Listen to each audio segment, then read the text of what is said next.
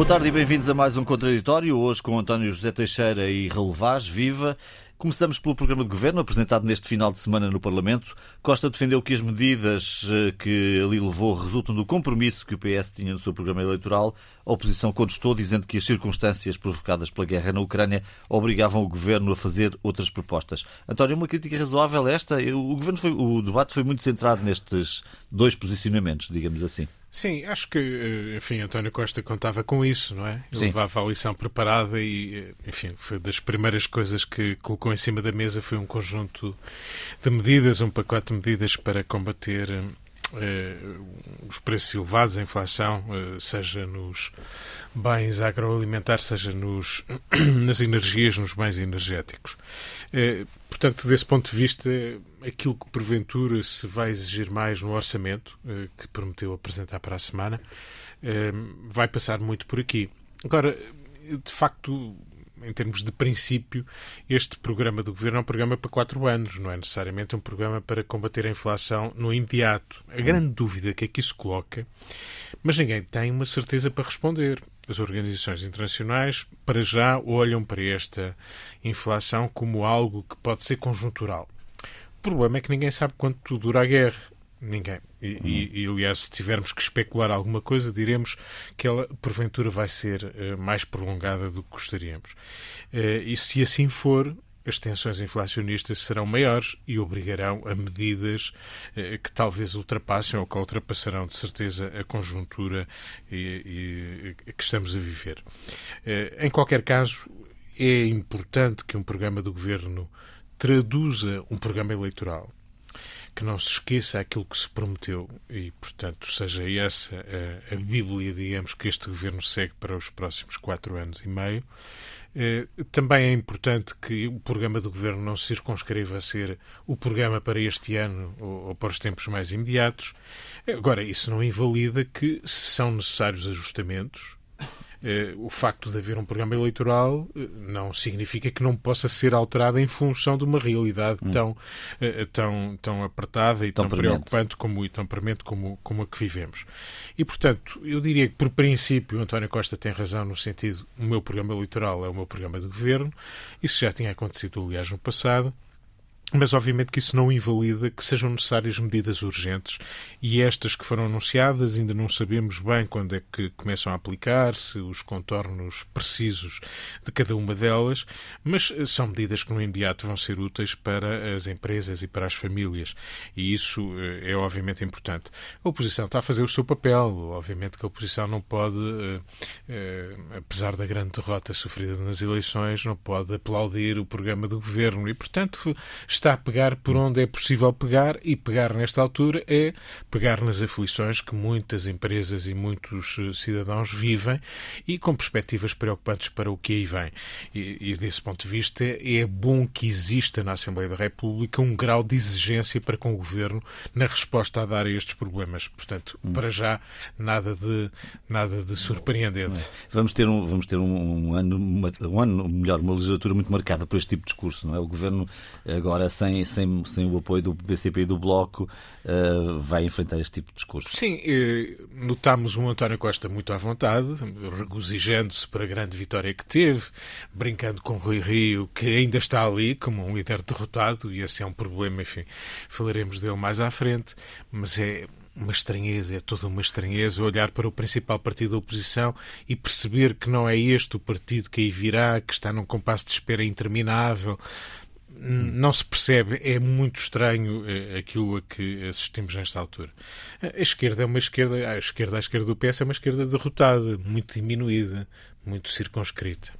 E, e António Costa tem noção disso. Se houve reforço, foi à direita do PSD eh, e, portanto, ele está lá. Eh, António Costa preferiu caricaturar muito eh, André Ventura pelo comentador desportivo a reciclar-se de comentador político ou olhando para a iniciativa liberal como bons publicitários da Coca-Cola, mas apenas isso. Enfim, está, está de facto muito à vontade. Eu salientaria, só para, para fechar, porque esse foi um dado também do debate, particularmente de ontem, eh, que foi a resposta a Marcelo Rebelo de Sousa, desta, desta feita pela voz do próprio, do Primeiro-Ministro, relativamente à questão eh, que se poderá colocar no horizonte de interrupção deste mandato para qualquer desafio europeu que possa surgir. E, de facto, António Costa aproveitou eh, aquele embate também com Rui Rio para dizer estarei cá mais quatro anos e meio. E, e, portanto, esta resposta que foi dada, enfim, em política sabemos que as coisas são o que são, nas circunstâncias em questão, eh, ninguém pode adivinhar o futuro, nem o que aí vem, mas para já está aqui uma resposta é clara que foi dada a Marcelo Rebelo de Sousa. Deixa-me deixa começar pela deixa do António. Esta resposta do, do Primeiro-Ministro, que aliás tem preenchido ao longo destas últimas última semana páginas e páginas de jornal e de comentários e de televisões e de rádios é dada em modo galhofa. Ou seja, é, o António Costa uh, vira-se para António para Rui Rio e diz: o senhor vai-se embora, ainda cá está, mas tem tempo a voltar porque eu estarei quatro anos e seis meses. Ou seja, não é, na minha opinião, uma resposta formal e definitiva, o que também não pode ser. Ou seja, o que também não porque pode não ser. Não há nada, não é? Não, não, pode Não haver... há nada, quer dizer. Não, António Costa não sabe, nós não sabemos. Agora voltamos ao, ao programa do, do governo. Nós não sabemos o que é que vai acontecer eh, no próximo mês. Uhum. E, portanto, como o António disse, e eu subscrevo, acho muito bem, o programa do governo teria que ser este. É um programa para quatro anos, foi sufragado em eleições. Portanto, a oposição faz o que pode e faz bem, obviamente. A divergência é fundamental uh, no Parlamento, uh, como no espaço público, uh, mas é evidente que António Costa não poderia chegar e enxertar no programa do governo para quatro anos medidas para a semana ou para o próximo mês. Não faz nenhum sentido. Esperemos, esperemos pelo Orçamento de Estado, esse sim que vai ser apresentado para a semana e poderá ter, e deve ter, e certamente terá alterações ao quadro macroeconómico e de ataque a estas dificuldades prementes da sociedade portuguesa, da Europa, e isso obviamente iremos ver. Dito isto, eu tenho ouvido uh, no espaço público, no espaço político, pessoas a dizerem que uh, o Partido Socialista António Costa tem condições únicas, nunca uh, existentes em Portugal para governar. Não me parece seja assim. Infelizmente para nós, António Costa, o Partido Socialista e a sociedade portuguesa têm condições muito difíceis nos próximos tempos. Ou seja, não são únicas no bom sentido, são únicas na dificuldade. Uh, chegamos de uma pandemia, vamos, estamos em guerra, estamos em economia de guerra e é evidente que isto cria uh, nos decisores e, sobretudo, nos decisores executivos, dificuldades acrescidas. Ou seja, uh, neste, neste debate do programa do governo, o Primeiro-Ministro anunciou que o imposto sobre os combustíveis vai baixar cerca de 13%, que é o correspondente ao IVA, enquanto a Comissão Europeia não der luz verde para o IVA baixar nessa matéria. Isso é uma medida de ataque e que era absolutamente necessária. A, inflação uh, está a mais, em Portugal a mais 5%. É evidente que o governo pode dizer que a média europeia é maior. Ao contrário do que diz o crescimento, é maior que a média europeia. Há aqui um trocadilho que as pessoas percebem. Uh, mas é evidente que é aflitivo. Os preços nos supermercados, hoje ouvi alguém dizer a um ministro: o senhor já foi ao supermercado? Uh, certamente foi, ou, ou, alguém foi por ele. estão a, a, subir em flecha. todos, todos, assistimos a isso. Claro. Todos assistimos a isso. E, portanto, isto exige do governo e, e, existe também essa pressão da oposição que hajam medidas conjunturais, conjunturais à séria. Uh, o Primeiro-Ministro disse que, e também foi muito criticado por isso, que esta inflação é até ver transitória. Eu não sei se é transitória, se é conjuntural, se é estrutural. Agora, ela existe, ela existe. E certamente é uma das grandes preocupações uh, de qualquer governo da Europa. Uh, a esquerda pede uh, o aumento dos salários, em particular o aumento do salário mínimo. É evidente que aqui é um pau de dois bicos, se me permite a expressão, porque se aumenta o salário, deixa-se de controlar a inflação. o primeiro passo, na minha opinião, é controlar a inflação. Não quer dizer que os salários sejam altos, mas é controlar a inflação. Portanto, eu acho que no ano de 2023 e no próximo Orçamento de Estado haverá possivelmente mais ferramentas para o Governo gerir e avaliar convenientemente essa conjuntura. Raul, se me permites nesse sim, ponto, sim. não te esqueças de onde vais. Ehm, essa é uma das grandes dificuldades que vamos ter para o futuro, até sobretudo até mais para o próximo ano, claro. que é o que fazer com os salários. E de facto, se calhar, eh, isto já tem sido dito, era bom que o governo, se esta tensão inflacionista se prolongar, se calhar vai acontecer, infelizmente, ehm, que possamos olhar, sobretudo, eh, e relativamente aos salários, para as classes mais desfavorecidas, de uhum. menores rendimentos.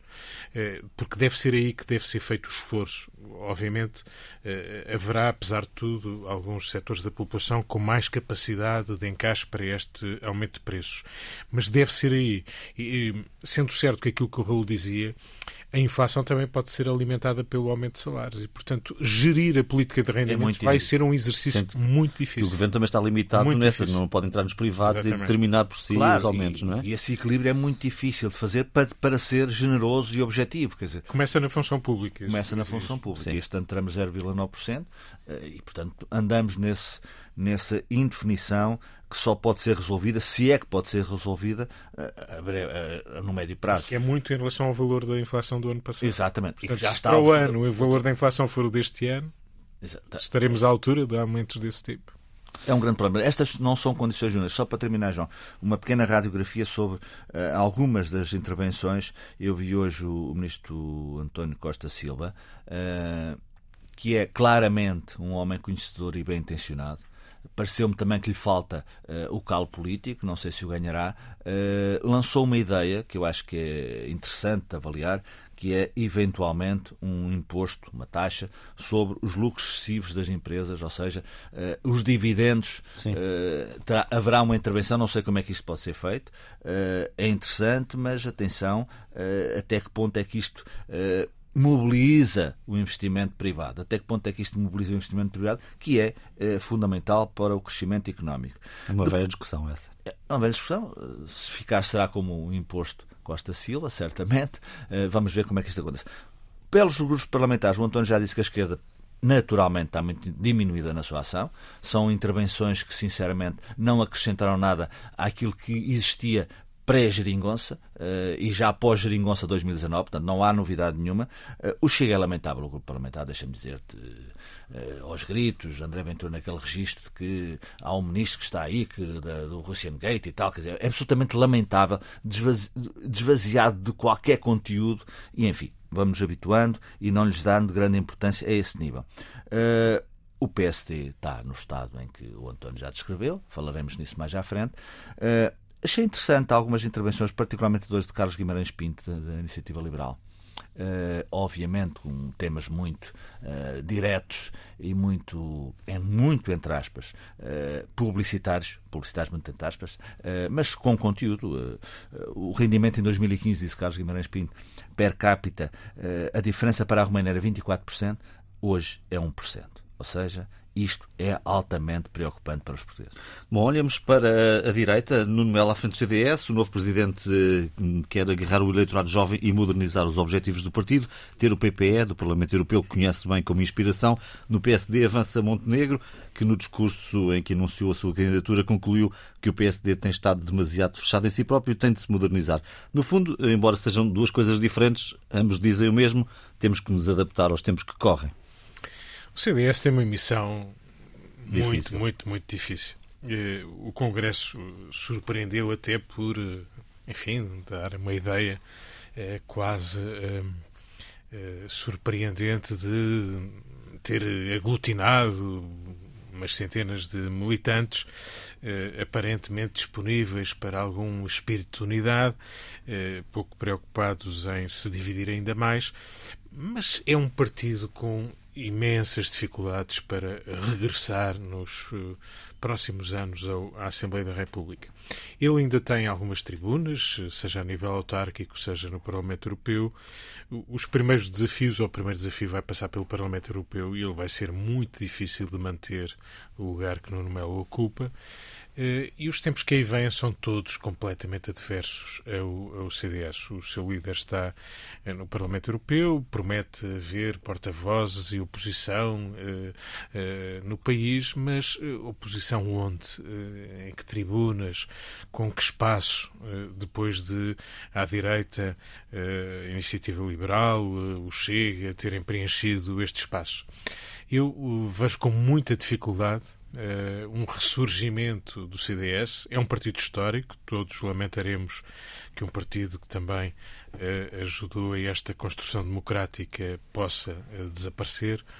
Mas não se vislumbra, apesar de um espírito de unidade que motivou a que Paulo Portas, Assunção Cristas, Manuel Monteiro tivessem aparecido a apoiar eh, Nuno Melo, eh, temo que muitos dos quadros que o CDS foi revelando ao longo destes anos não estejam muito disponíveis para este tempo de dificuldades eh, brutais.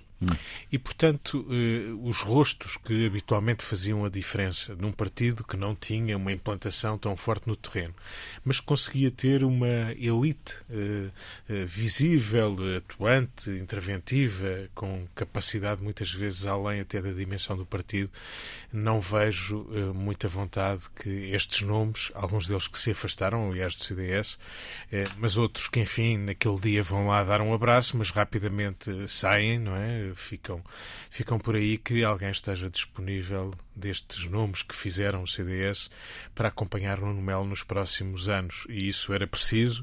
Eh, tenho muitas dúvidas que aconteça. E o PSD?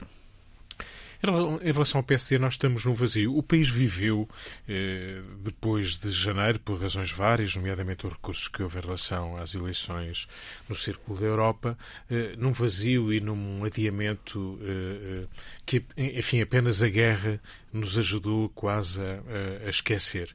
Eh, porque foi um vazio e foi um prejuízo para o país este vazio criado. Tínhamos um governo, eh, obviamente que ele existia e Mas garantia a gestão. De janeiro, já nos esquecemos disso, não é? Mas já foi Três há muito meses. tempo. Estamos em abril. É. E, e estamos em abril e perdemos tempo. Eh, e perdemos tempo na governação e perdemos tempo também naqueles que precisam de organizar a casa. Quando se olha para o PSD, que é o principal partido da oposição, não há qualquer pressa, está tudo aparentemente bem. Olhamos para os discursos, agora na apresentação do programa do governo, parece um partido, enfim, que tem uma situação estável e normal e que a liderança é esta. Nada disso é verdade. Uh, Espanta muito que depois de uma derrota tão, tão grande, porque não é vulgar que o PST uh, eh, seja derrotado por uma maioria absoluta. Aconteceu uma vez, esta foi a segunda no que lhe tinha acontecido. Haver uma maioria absoluta que ganhou eleições foi José Sócrates que o fez e agora António Costa. E que hum, a liderança se sinta à vontade para continuar durante uns meses. Não é uma coisa normal, por mais responsável que aparente ser, no sentido de dizer, bom, o PSD precisa de tempo e de se reorganizar. E a verdade é que também depois, dentro do PSD, não se nota muita pressa no sentido em que estes anos são anos muito complicados e difíceis. Se calhar, bom, vamos devagar. Agora, este devagar para o principal partido da oposição é vazio absoluto. Ninguém leva a sério sequer quando houve discursos eh, na atual eh, direção do PSD. É uma pausa. Eh, e, portanto, estamos em pausa. Temos no horizonte dois candidatos que se perfilam, que anunciou Luís Montenegro e Jorge Moreira da Silva, que o fará dentro de dias. Eh, são nomes importantes para o futuro do, do PSD, mas há ali muito trabalho para fazer. Há ali um horizonte muito difícil para um partido de oposição que já acumula muitos anos de oposição e que vai, obviamente, desgastando e aniquilando lideranças. Começamos pelo PSD, o principal partido da oposição, ainda, uh, e certamente o será pelo menos durante mais quatro anos e seis meses. É absolutamente patético o que se vê. Uh, o, o doutor Rui Rio, no dia 30 de janeiro, disse que se o Partido Socialista, disse ele, uh, se o Partido Socialista tivesse uma maioria absoluta, uh, e teve passado uns minutos, aliás, julgo que ele já sabia da maioria absoluta e fez ali um filme para, para, para comicieiro interno, disse que a sua, a sua inutilidade era do próprio, ou seja, ele avaliava. Não vejo como poderia ser útil. Não sei como. E de facto não é, não é útil, pelo contrário, só faz mal ao partido. Aquilo que se viu uh, nos últimos tempos, e, e aliás isto deu asa a António Costa até brincar e com toda a razão. O senhor está aí a falar, não foi assim que ele disse, bem entendido, mas parece que está aí sentado à espera que tenha uma segunda volta comigo. Uh, e já agora, dizia o Primeiro-Ministro, e com toda a razão, uh, a segunda volta conseguiu na Europa, saiu-lhe mal, portanto vamos a isso. É evidente que Rui Rio não tem nenhumas condições uh, para voltar, seja para o que for, obviamente, no universo político. E, portanto, isto é, é caricato, uh, está a fazer mal ao partido, está a fazer de uma forma voluntária. Uh, eu disse no último programa, julgo que foi no último programa, talvez para colocar alguns, algumas pessoas em alguns lugares, cada vez de menos destaque na vida política portuguesa, porque o PST não tem absolutamente destaque. e outra, outra situação patética, outro episódio patético esta semana é ver, eu nunca vi, uma conferência de imprensa, estou a falar de Rebelo Esteves, para dizer eu não sou candidato. Isto é, é, é, antítese daquilo que, obviamente, é a responsabilidade política. Dizer, o senhor quer ser candidato há muito tempo, aliás, foi, foi secretário-geral do, do Luís Menezes porque queria ser candidato e, portanto, troca-se tudo por, por croquetes. Uh, e esta situação é muito grave para a sociedade portuguesa. Uh, o PST, como disse, é o maior partido da oposição. Uh, e, mas deixou de ser, deixou de ser há algum tempo esta parte, particularmente com a liderança de Rui Rio, uh, sobretudo com a liderança de Rui, deixou de ser um partido central na vida política, económica e social do país. Uh, há quem tema até a mexicanização uh, através do Partido Socialista. Eu acho que isso não acontecerá queremos crer que não, mas é evidente que o Partido Socialista uh, tem todas as ferramentas uh, e atributos e qualificações e, sobretudo, qualidade política, através do seu líder e não só, para gerir a vida política portuguesa no centro daquilo que é o, processo de decisão. E, portanto, o PST ou muda de vida muito rapidamente, e eu acho que mais estar mais três meses nesta, nesta absoluta irresponsabilidade pública, já nem digo política, é muito mau para o PST, em primeiro lugar, mas também é muito mau para a sociedade portuguesa. Uh, aliás, repara, uh, se, se, vemos, uh, não, vi ontem, julgo que ontem, uma entrevista do novo líder parlamentar, Paulo Mota Pinto, à RTP3, e, e, é muito bem intencionado, é um homem com qualificações jurídicas bastante acentuadas, foi juiz do Tribunal Constitucional, tem competência nessa matéria, mas politicamente, convenhamos, uh, convenhamos não, não é por aí que o, que o PSD se vai distinguir uh, nos próximos tempos. O CDS? Em relação ao CDS. É interessante, uh, é interessante, há aparentemente um movimento contrário. Eh, como o António disse, e bem, na minha opinião, é muito difícil. É, é quase uma missão impossível. Uh, só soubesse um Tom Cruise a liderar o partido, provavelmente.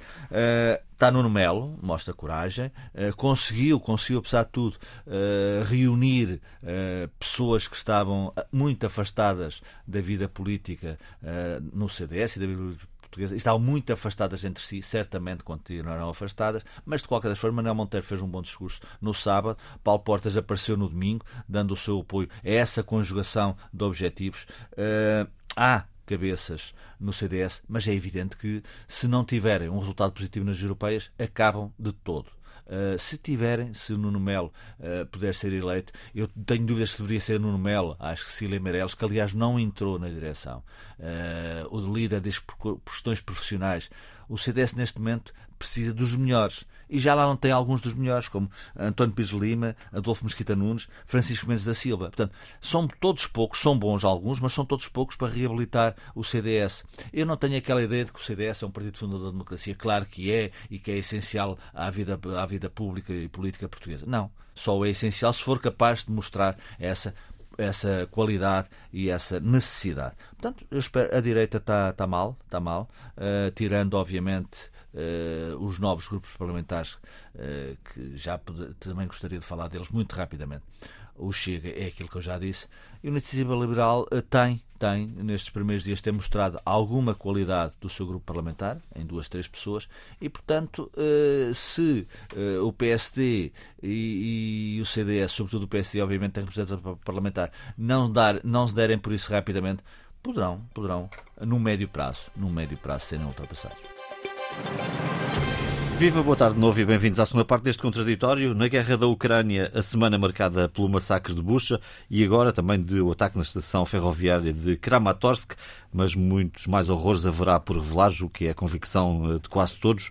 A Rússia foi, entretanto, afastada da Comissão de Direitos Humanos das Nações Unidas por uma votação absolutamente esmagadora e, e assim daremos, António, parece-me, eh, nos próximos tempos.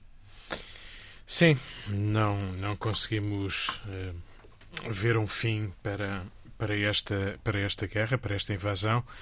Uh, as negociações não parecem uh, seguir qualquer rumo de esperança. a aposta parece ser da Rússia de tomar o leste. De tomar o leste e de conseguir uma vitória clara e uma ocupação clara desse território. Obviamente, se conseguir o leste e o sul, fará um cerco absoluto à, à Ucrânia. Eh, está a apostar que no dia 9 há aqui aqui uma data simbólica, o dia 9 de maio é o, o dia da vitória, o dia que em 45 a, a, a Rússia eh, venceu a Alemanha nazi eh, e, portanto, essa data era uma data que Putin gostaria de aproveitar para para uh, também proclamar as suas vitórias uh, sangrentas. É curiosamente este dia 9 de maio também o, o dia da Europa, portanto há aqui uma curiosa coincidência uh, e o dia da Europa porque celebra a declaração Schuman que em 1950, não em 45, mas no pós-guerra foi de algum modo o embrião daquilo que viria a ser a, a Comunidade Económica Europeia. E portanto, enfim, as atrocidades estão a ficar a céu aberto, eh, as que vimos em Bush, eh, eh, vamos, vamos vê-las noutros locais.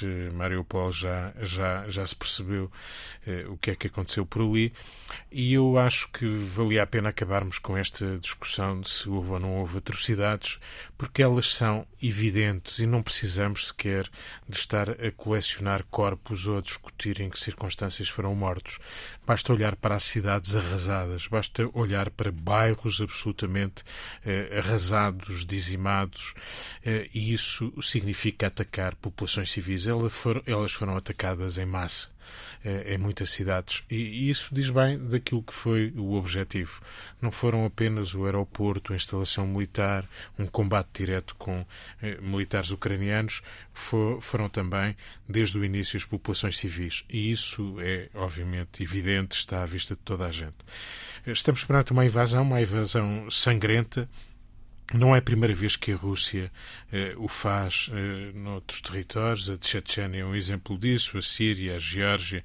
Eh, e se recuarmos eh, mais na história e recuarmos aos, aos anos 30, vemos como a Rússia foi capaz de de impor uma, uma fome, eh, a morte pela fome eh, na Ucrânia, precisamente nos anos 30. E isto diz-nos que as guerras muitas vezes conduzem ao horror e à atrocidade, à barbárie. É nisso que estamos. E aquilo que nesta altura é mais chocante é que as sanções são curtas, vamos numa quinta ronda de sanções, elas terão a sua utilidade, mas são curtas para o objetivo. E aqui há duas potências. A Europa tem o seu papel, obviamente, esta guerra é na Europa e não deve ignorá-lo. É preciso fazer sacrifícios, isso tem a ver também com a nossa situação, para poder eh, tomar medidas realmente eficazes. A Europa tem que se convencer disso, a Alemanha tem que se convencer disso, mas há apenas duas potências capazes de parar esta guerra e essas duas potências chamam-se China e Estados Unidos da América. Eh, as medidas mais drásticas ainda estarão por tomar e é nelas que reside a esperança. Infelizmente, as Nações Unidas, não por razões eh, da sua própria organização, das regras que têm, do direito a veto, etc., conseguem fazer algo como tu referiste, João, há pouco, uh, expulsar ou suspender a Rússia de, de instituições, de comissões uhum. de direitos humanos, uh, mas, mas não, é não vão muito mais longe do que isso. Condenações, obviamente que sim, a Assembleia Geral tomou, tomou medidas claras sobre isso, mas infelizmente a capacidade de mediação das Nações Unidas uh, não existe até, até ver. Raul. Uh, um amigo meu dizia-me esta semana, a brincar, uh, que o ideal impossível, o ideal que é impossível, seria a China, a Europa e a Rússia assumir uma neutralidade. Isso seria provavelmente o quadro ideal uh, para os próximos anos, as próximas gerações. Isto é impossível. Portanto, eu acho que uh, já se percebeu eh, que ninguém para Putin. Quer dizer, eh, as conversações, aqueles que eh, valorizam muito a via diplomática, claro que ela é importante. Vanderlei teve hoje em Kiev, isso, tudo isso são sinais e contribuições muito positivas, mas são talvez absolutamente insuficientes para uma solução diplomática. Putin, julgo eu, sem perceber muito de, destas matérias, a não ser aquilo que observo e que penso, Putin só entrará em negociações quando atingir os seus objetivos. E os seus uhum. objetivos estão claros. Até esta, esta deslocação de, de, de Kiev para, para, para o leste e depois para o sul é evidente, parece-me evidente que o que Putin quer é controlar essa, essa, essa região, eh, fazer, deixar a Ucrânia como um, um país eh, sem acesso ao mar e, portanto, assumir e afirmar a sua autocracia, a sua ditadura triunfante. É evidente que isto não é triunfante. Eu acho que no final, no final do dia, não sei quando é que será o final do dia, nem nós sabemos, uh, Putin uh, criará na Rússia, pelo menos no, no, no, rescaldo da guerra, uma sociedade, um país pária. Quer dizer, não me parece possível, ou eu estou muito enganado, ou então a, a, natureza humana ainda é pior do que aquilo que eu julgo, não vejo possível que o Ocidente uh, e outras lideranças, já sabemos quais são as que estarão sentadas com Putin, já estão sentadas com Putin, são, sobretudo, tirando a Coreia do Norte, mas também, enfim, é o que é, é perigoso, mas é o que é. São pequenos países. Aliás, esta votação na ONU, que é uma votação importante para não, não, não só de sanções, também de simbologia política, vive o homem. Portanto, isto é importante que uh, a ONU tenha retirado uh, a Rússia do Conselho de Direitos Humanos. Aliás, nem, era preciso votação, quer dizer, ela, já, ela nunca esteve, pelo menos nos últimos tempos, no Conselho, em, em qualquer plataforma de direitos humanos. Custou um bocadinho ver o Brasil abster-se. Sim, absteve-se, absteve a China votou contra, mas uh, repara, uh, o Mali votou contra, a República Centro-Africana votou contra, são, são interesses que, que, são partilhados, uns mais consistentes, uns mais inteligentes que os outros. Bolsonaro, à inteligência, fica muito a dever, uh, como é público e notório, mas enfim, eu acho que a votação é importante. É também importante esta semana que o porta-voz, um homem poderosíssimo, provavelmente será o homem, segundo, o segundo homem mais poderoso da Rússia, não sei, se calhar todos um disparate, o porta-voz de Putin, Dmitry Peskov, deu uma entrevista à Sky News uh, interessante, uh, reafirmando, obviamente, aquelas condições implacáveis, mas dando alguma. Seja, a própria entrevista e a forma como é dada revela, na minha opinião, algum desconforto pela situação atual da parte do Kremlin. Sim, reconhecendo as perdas também devidas russas. Uhum. Sim, exatamente, exatamente. E assumir perdas russas, perdas que aliás, são, são, evidentes. A questão do, dos massacres e das, das, execuções sumárias é evidente que é, é do pior que há no ser humano, é do pior que há no mundo, uh, já se assistiu a isto. Parece-me um bocado uh, pueril estar a, a, discutir se aquilo é de, é de, russos ou se é uma encenação uh, de Kiev. É evidente que, aliás, foram interceptadas conversas de soldados russos pelos alemães em que provam que houve massacres em, em, Deliberados. em, em Bucha e outros sítios. Portanto, isto é horrível. Isto é horrível. e também é horrível, para terminar, João, também é horrível para mim ver o Partido Comunista Português uh, sair transitoriamente da clandestinidade para votar contra votar contra uh, a audição, a intervenção, melhor dizendo, do presidente da, da Ucrânia, perdão, Zelensky, Zelensky no, Parlamento, no Parlamento português. português. Isto, de facto, também revela, revela a natureza das pessoas e a natureza destes projetos políticos. Bom, vamos olhar para aquilo que poderá acontecer em França no fim de semana. Teremos eleições, a primeira volta, uh, Macron à frente nas uh, sondagens. Em princípio, teremos aqui, uh, depois que realizar uma, uma segunda volta, Macron contra Le Pen. António? Bom, estamos de novo, e não é a primeira vez que em França este, este combate com a extrema-direita entre um candidato mais moderado, mais central e a extrema-direita não é a primeira vez que esse embate existe e já, eh, digamos, esteve perto de ser ganho eh, pela, pela extrema-direita. Nós, desta feita, temos uma eleição bastante extremada, eh, uma vez que surgiram vários candidatos, até mais radicais, como, como Eric Zemmour, que apareceu um antigo comentador de televisão que ganhou um espaço mais radical à direita, tornou de algum modo até Marine Le Pen um pouco mais eh, moderada, mais, uhum. mais normalizada, digamos assim. Também já lá vão muitos anos de intervenção na vida política eh, francesa, mas a verdade é que Estando a França à frente da União Europeia, da presidência da União Europeia, e, portanto, Macron tendo ganho uh, aí uma visibilidade grande e, e, feito salientar o seu papel de chefe de Estado, um, ehm, isso deu-lhe, à partida, alguma vantagem, mas também confrontou os, fran eh, os, franceses com novas dificuldades decorrentes precisamente da inflação e de, das consequências da guerra. E, portanto, elas são sempre exploradas para. Uh, dar uh, aqui algum, algum contorno mais nacionalista de proteção uh, dos Estados, neste caso da França, que é explorado pelo, pelos, seus, pelos seus adversários à, à direita. Os partidos tradicionais estão fora, nomeadamente o PS francês. O PS corre o risco de desaparecer. É, exatamente. A Ana Hidalgo não deixa de ser nas sondagens por 2%. 2%. O PS é um, é um partido que, que parece desaparecer do espectro político francês.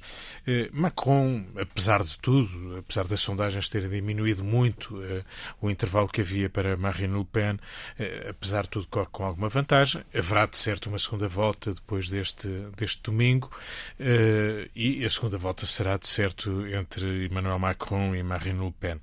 Veremos como o tempo decorre, ainda faltam umas semanas, mas não podemos pôr de parte, tal como aconteceu na Hungria, em que Viktor Orban eh, ganhou as eleições, mesmo depois de. Pela quarta vez. Pela quarta vez e depois de ter uh, ser certo e sabido uh, na, na, Hungria e não só de que é um aliado de Putin, que, enfim, durante este período tentou suavizar um pouco a sua posição, mas ganhou as eleições como uh, outro aliado de Putin ganhou as eleições na Sérvia. E com a oposição toda unida contra. Exatamente. E, portanto, é bom não pôr de parte que todos os esforços que a Rússia tem colocado em influenciar as eleições noutras paragens, já o fez no passado também na França, não deixará de o fazer e, obviamente, imaginar que eh, alguém que goza das simpatias de Putin, como é o caso de Marine Le Pen, eh, Bom, se daqui a, a, duas semanas eh, acontecesse uma vitória de Marine Le Pen na França, vejam o que é que isso podia representar no atual contexto que estamos a viver. E, portanto, por isso se vai, fala, eh, se vai falando na imprensa francesa, o Líbia trazia um título uh, que exemplifica muito isso, quando diz: Bom, e se Marine Le Pen ganhar? Um perigo maior do que nunca. É assim que o Le Pen é, fala. Não só para a França, como para toda a Europa. E, portanto, se Le Pen ganhar, o que não é. Uh de rejeitar em absoluto. Ela nunca esteve tão perto, até pelas circunstâncias. Repare-se, a guerra eh, faz mal a toda a gente, é terrível, mas eh, não deixa de fazer bem a algumas figuras. Eu acho que Marine Le Pen, apesar da sua ligação a Putin, soube gerir isso bem, eh, descolou um pouco e isso tem tido algum retorno. É evidente que aí há o papel do presidente Emmanuel Macron as condições de vida em França, e, as pessoas votam também muito pela carteira, em é. qualquer parte do mundo. Deixa-me só lembrar aos ouvintes que talvez não se recordem que o Presidente em França não é exatamente a mesma função que o Presidente Sim, em Portugal, claro, não é? Claro, o Presidente manda. Cá também manda, mas Sim. manda menos. Ou manda de outra forma. Uh, mas Macron, obviamente, é o. Há um Primeiro-Ministro, mas Macron é que manda na, na condução da vida pública, uh, política ou pública. Macron, as condições em França uh, são muito más tem vindo a degradar-se. Uh, a inflação é grande, os custos, lembramos dos, dos, dos uh, coletes amarelos, uh, tem sido difícil. Há um e agora, desgaste grande. Há um desgaste grande e Macron não tem, nesse aspecto, dado resposta. Macron quis ser também, uh, um, depois, sobretudo, de saber que a chanceler iria sair, e, e, ele quis ser talvez o, e depois da Inglaterra uh, do Brexit Macron olhou para a França e para si próprio como o grande aglutinador e o pivô da política hum. europeia e aliás fez em relação a Putin o que também não lhe saiu propriamente pelo menos nas suas circunstâncias bem porque Macron foi o último a deixar de acreditar em Putin, ou seja, eh, eram as conversas diárias, foi ido ao Kremlin e a sociedade francesa, penso eu, olha para isto como uh, ele deixou-se enganar em demasia. Estes são pormenores com alguma relevância. Depois, o essencial é que uh, Macron, uh, quando chegou, desfez um bocado o quadro político francês, uh, posicionou-se ali no meio da ponte, com uma parte da direita ao seu lado e também uma parte da direita, o ex-Partido Socialista francês, do seu lado, e os extremos afirmaram-se, os extremos afirmaram-se, sobretudo a extrema-direita. E, para uh, vantagem de, de, da senhora Marine Le Pen, até surgiu o Eric Zemmour, que, de certa forma, uh, posicionou Marine Le Pen um pouco fora da extrema-direita e a caminhar para o centro. E isso valorizou. Aliás, o, o, o, cartaz de Le Pen, um dos cartazes de Le Pen em França, é mulher de Estado. Uh, isso tem significado. Uhum. E, portanto, esperemos, esperemos. É o meu desejo, pelo menos, que Macron continue, porque a segunda volta existirá, será entre Macron e Marine Le Pen. As sondagens, hoje saiu uma sondagem, o Instituto Afeto, de certa forma afeta Marine Le Pen, mas dá pela primeira vez, numa segunda volta, Le Pen à frente de Emmanuel Macron. Portanto, todo o cuidado é pouco, agora Macron tem que sair tem que sair do casulo. Só uma nota muito breve sobre isso. Os mais novos estão muito indecisos. Os tá mais bem. novos são aqueles que estão uh, mais preocupados também com o seu futuro e ele uhum. não tem sido brilhante nos últimos anos. E por isso uh, há aqui uma incerteza grande sobre o resultado daqui a 15 dias. Vamos é, continuar. Só, só, só, Macron fez apenas um comício. Portanto, Macron tem que sair do Eliseu. Tem que sair do Eliseu, ir para a rua foi assim também que António Costa teve maioria absoluta em Portugal. Bom, o que fica por dizer, António, esta semana? Bom, eh, muitos assuntos de certo. Saliento um e talvez até pegando na profissão de fé que Eduardo Cordeiro, o Ministro do Ambiente, hoje fez na Assembleia relativamente à transição climática.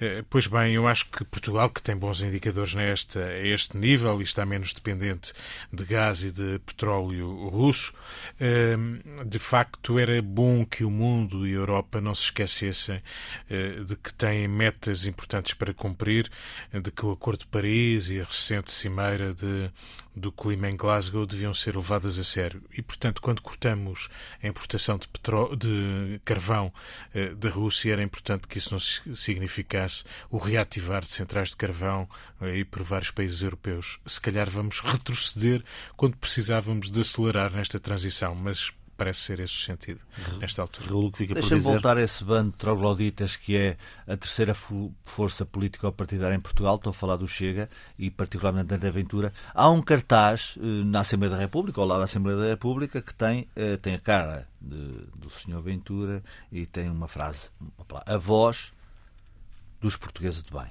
Uh, isto pode parecer uma obsessão minha, o, o André Ventura, mas eu acho que é uma bela obsessão e nunca está nunca está tudo dito à volta deste senhor e deste projeto. Ficamos por aqui esta semana, voltamos dentro de 15 dias. Eh, boa semana, boa Páscoa e até lá.